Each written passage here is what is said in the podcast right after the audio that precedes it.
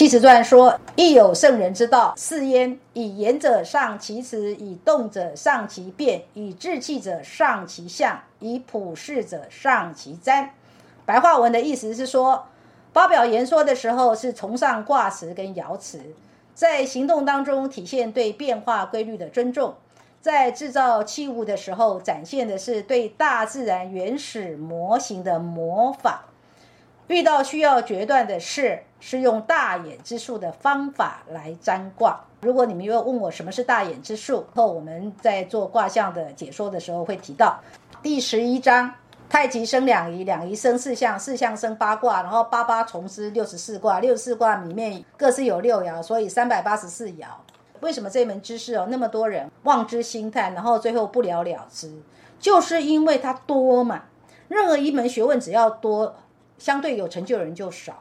任何知识系统，只要它够繁复，它就具有不易、变异、易简或简易三大功能。易经是不是本身也是一个图像系统？人类的文明里面也只有图像系统的图像系统的知识，它才能够源源不断的与时进化。为什么？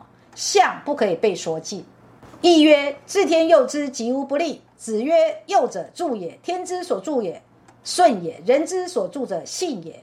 履信似乎顺，又以上贤也。是以自天佑之，吉无不利。尽量试着把它变成白话文了，就告诉你说：当你有一种理念、一种意识，甚至是一种本能，是在跟老天爷相应的，就处在天人合一的状态，你就是顺从天意的子民，你自然会得天之佑。在为人处事上，你是诚信的，自然就可以得到有人来帮助你。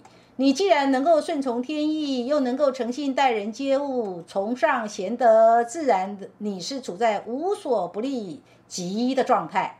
好，这是易经的观点。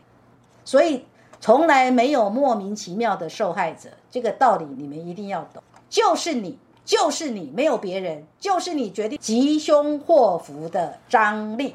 说到底，你占了任何一个卦，那个卦之所以可以如那个卦所说的吉，或者是就如那个卦所说的凶，其实决定的人是你，不是那个卦决定了你，是你决定的那个卦。